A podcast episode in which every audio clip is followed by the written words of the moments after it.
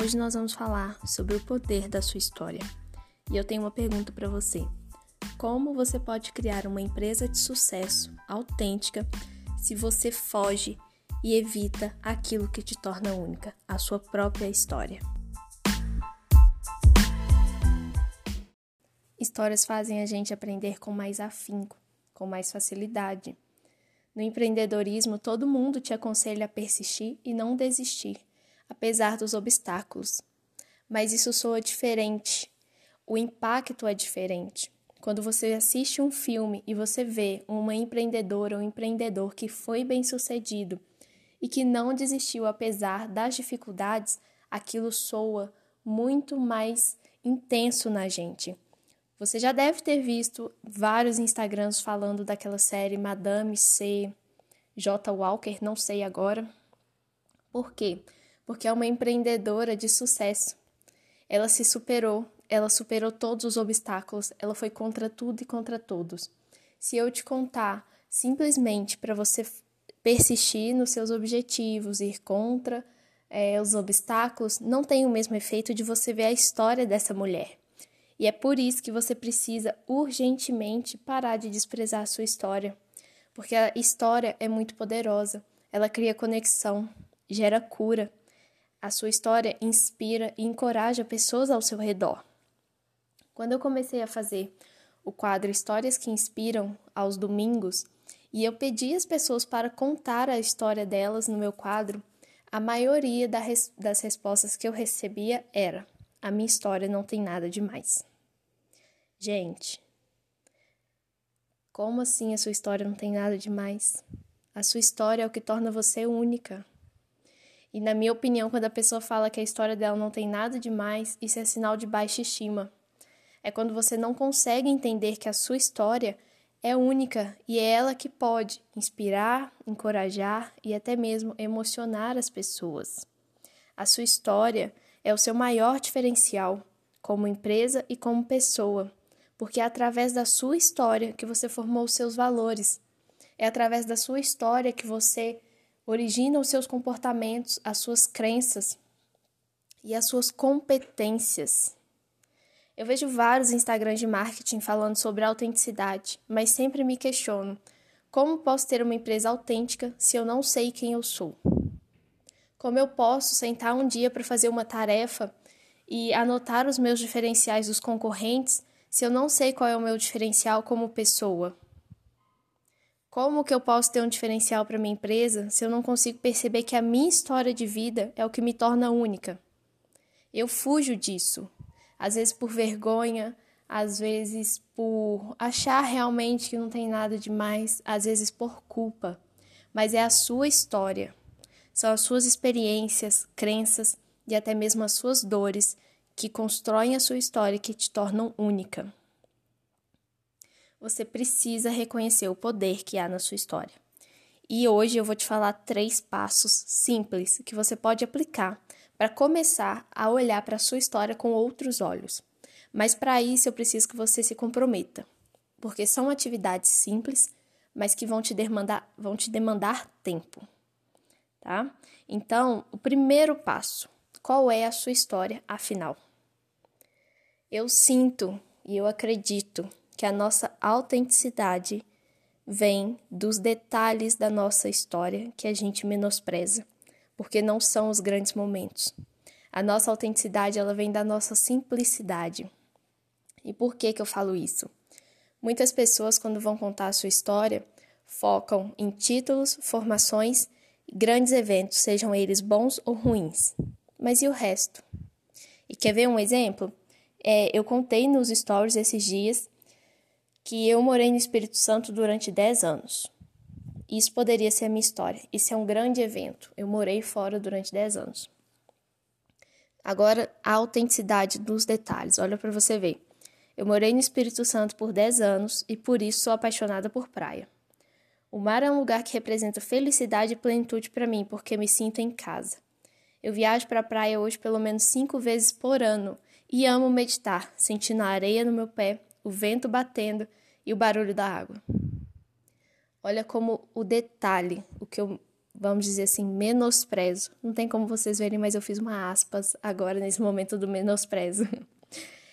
é o que mostra toda a minha autenticidade. Percebe? A nossa história tem influência direta no nosso comportamento. E eu me questiono como podemos negligenciá-la tanto. O segundo passo é você se questionar qual foi a parte da sua história que mais te marcou. Qual foi o divisor de águas na sua vida? Porque é nesse divisor de águas que você vai encontrar o seu porquê. No meu caso, a minha foi em 2018 quando eu vi tudo desabando, mas isso é assunto para outro podcast, foi o momento que eu virei a chave, tá? E por que isso? Em 2018, eu precisei é, abandonar um emprego por uma liderança ruim. E a partir dessa decisão que tudo mudou. Eu não teria feito a minha formação em coach e análise comportamental se eu não tivesse abandonado esse emprego. Eu não estaria aqui hoje falando isso para vocês eu não estaria com o objetivo de desenvolver mulheres. E é a partir disso que eu consigo ter claro o meu porquê.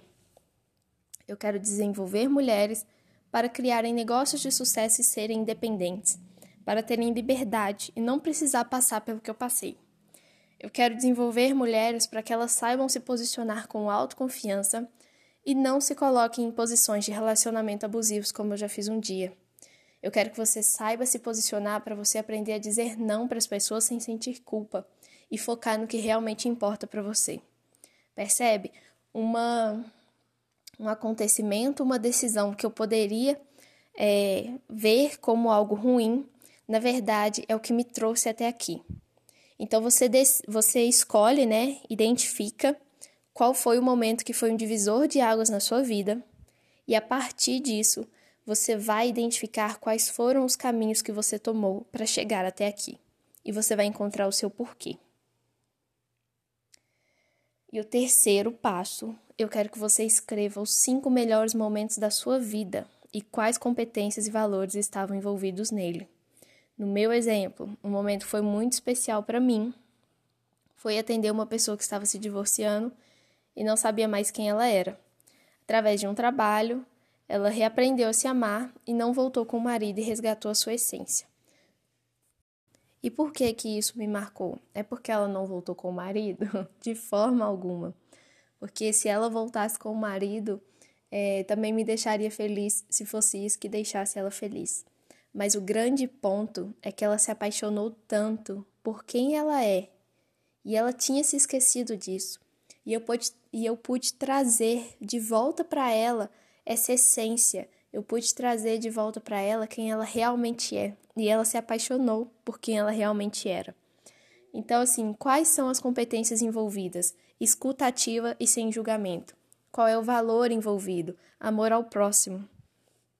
Outro exemplo, é, fui para algum, fui para algum, viajei com a minha família, é, e isso para mim foi um momento que me marcou muito. Qual é o valor envolvido? Família é um dos meus principais valores, é a minha base. Outro ponto, pedi a demissão em 2018 e remoí isso durante um ano. O que é que isso tem a ver? Qual é a minha, quais são os meus valores? A minha vida profissional é algo de muito peso para mim. Então você percebe que se eu simplesmente virar para você e falar assim, olha, um dos meus valores é a minha vida profissional, eu não vou sentir isso como eu sinto quando eu falo que eu remoí durante um ano a decisão que eu tomei lá em 2018. É diferente. Eu falo algo que eu estou sentindo, eu falo algo que eu vivi. Então, quando você encontra esses cinco momentos, e eu falo cinco, mas você pode fazer mais se você quiser, você vai encontrar suas competências e valores de forma intensa, de forma que faça sentido e você sinta realmente o que você está falando.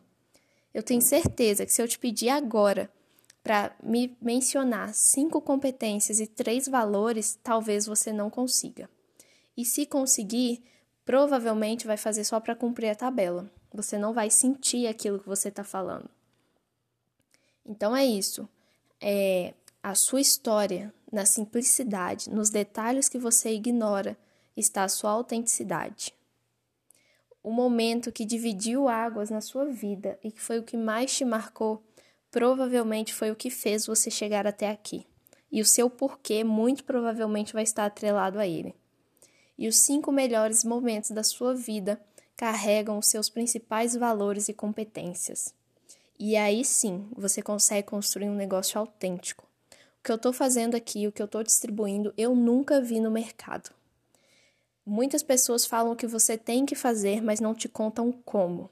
Essa fórmula que eu te passei agora, três passos simples, foi o que eu apliquei na minha vida, na minha empresa e foi o que fez toda a diferença para mim. E para fechar, eu quero te contar mais dois casos rápidos, tá? Para te ajudar. A gente tem a mania de menosprezar a nossa história porque a gente se compara muito. E esses dias eu me vi comparando com uma pessoa que atua no mesmo ramo que eu e que já leu diversos livros, tem diversas alunas, enfim, impactou várias vidas. E eu comecei a me comparar de forma destrutiva, e isso é uma coisa que você precisa prestar muita atenção. A comparação ela é muito saudável a partir do momento que ela é construtiva, que ela nos desenvolve, que ela faz a gente ser pessoas melhores. Quando ela se torna destrutiva, a gente só colhe malefícios e reduz a nossa autoestima. E aí eu apliquei uma técnica muito diferente pela primeira vez e eu gostei e eu quero compartilhar com vocês, porque mudou a percepção sobre mim. Essa pessoa ela tem 41 anos, tá? E aí eu racionalmente me perguntei: será que quando ela tinha 25 anos, ela tinha a desenvoltura, o desenvolvimento e a ânsia de fazer as coisas acontecer e de ajudar as pessoas como eu tenho hoje? Percebe como é diferente? Eu não estou menosprezando a história dela, eu estou fazendo apenas uma vanglorização da minha história, porque é injusto eu, com 25 anos, me comparar com uma mulher de 41. E da mesma forma, seria egoísmo se eu parasse agora, porque eu posso estar inspirando pessoas mais novas do que eu a se tornarem pessoas melhores. Então, quando você muda o ângulo, a crítica, ela deixa de ser destrutiva e começa a ser construtiva a crítica, a comparação, e aí você se empodera da sua história. Você começa a ter orgulho. Você começa a apreciar o seu esforço e a reconhecer ele. Tá? E por último, é uma história que eu queria contar para vocês sobre coragem para contar a sua história. As histórias curam. E se você evita falar sobre a sua história, você está negando a cura para as pessoas e a cura para si mesmo. Quando eu fiz a minha formação em coach, eu me conectei com uma menina que tinha passado pela mesma situação que eu, mas uma não sabia da história da outra. Durante a sessão, era como se eu fosse a paciente, a coach e ela a coach. E a gente estava fazendo uma ferramenta e eu contei para ela uma história que eu nunca tinha contado para ninguém na minha vida. Uma pessoa que eu nunca vi. Eu contei a minha história para ela. Quando a atividade acabou, ela levantou, nós saímos do lugar que a gente estava fazendo a sessão. Ela me abraçou e começou a chorar muito e falou: Bianca, eu entendo a sua dor, porque a sua história é muito parecida com a minha. E a partir daí, ela se encorajou e ela contou a história dela para mais de 80 pessoas. Nós, nós fizemos isso juntas e a partir desse momento que nós contamos a nossa história para 80 pessoas, pelo menos 10 mulheres vieram até nós e falaram: Eu entendo a sua dor, eu já passei por isso. Olha que poderoso isso. A gente está falando em uma sala com 80 pessoas, 12 pessoas com a mesma dor, sendo curadas juntas, porque uma pessoa teve coragem de falar sobre esse assunto. Então, quando a gente conta a nossa história, quando a gente honra a nossa história, porque a nossa história é o que nos faz ser quem somos hoje. E você não pode ter vergonha, ter culpa ou menosprezar quem você é hoje, porque a gente não dá o que não tem. Como que você pode dar amor para alguém se você não consegue se olhar no espelho e dizer eu te amo sem gerar estranheza? Como você pode construir um negócio autêntico que tem um mega diferencial no mercado e é um negócio de sucesso se você não consegue ver o seu valor, se você não consegue ver a autenticidade e unicidade que você tem na sua história. E lembre-se, o mundo externo, ele é só uma extensão do mundo interno. Então não adianta querer promover mudanças no mundo de fora se você não transformou o que está dentro.